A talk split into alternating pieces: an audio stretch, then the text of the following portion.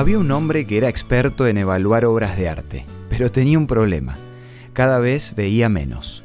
Un día visitó una galería con su esposa y se olvidó de los anteojos en su casa. Pero más allá de que no podía ver las pinturas con mucha claridad, eso no le impidió expresar sus opiniones.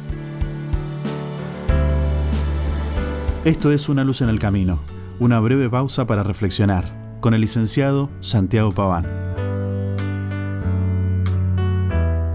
En un momento pasó delante de lo que parecía un retrato de cuerpo entero, y con cierto aire de superioridad empezó a criticarlo.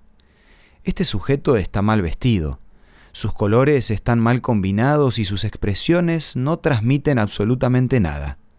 No conforme con esos comentarios, siguió dando una lista de defectos, argumentando que esa obra para él era la peor de todas, hasta que su esposa empezó a abrirse paso entre la gente y logró llegar hasta donde estaba su esposo, y apartándolo un poco le dijo en voz baja, Querido, estás frente a un espejo. La psicología dice que la proyección es un mecanismo de defensa, que consiste en atribuir nuestras propias faltas a los demás. Esto es algo muy común porque queramos o no, cuando miramos a los demás proyectamos, porque es imposible mirar al otro sacando las propias vivencias, creencias o experiencias. La propuesta que tengo para hacerte hoy es que podamos seguir el consejo de Apocalipsis 3:18, donde Dios nos invita a ungir nuestros ojos con colirio para que veamos nuestra verdadera condición y de esa manera podamos poner en práctica dos puntos importantes. En primer lugar, no criticar.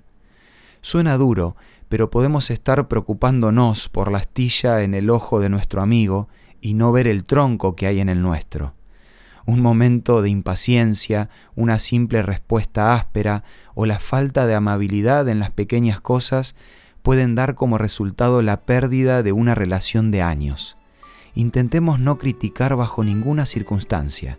Por ejemplo, pensando en un ámbito laboral, ni a los que están por encima, ni a los que tienen iguales o menos responsabilidades que nosotros. En segundo lugar, miremos a los demás no solo por lo que son, sino por el potencial que tienen y ayudemos a desarrollar ese potencial. No hay nada más lindo que personas optimistas que empujan a los que tienen alrededor a ser mejores.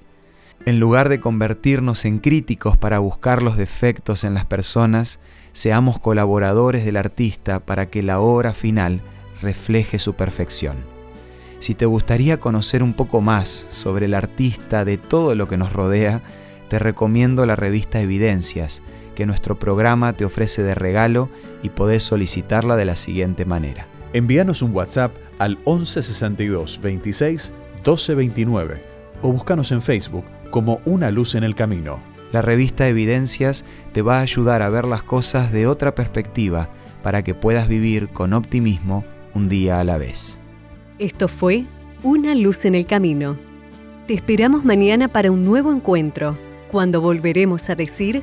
Permitamos que a lo largo de las horas de cada día Dios sea una luz en nuestro camino.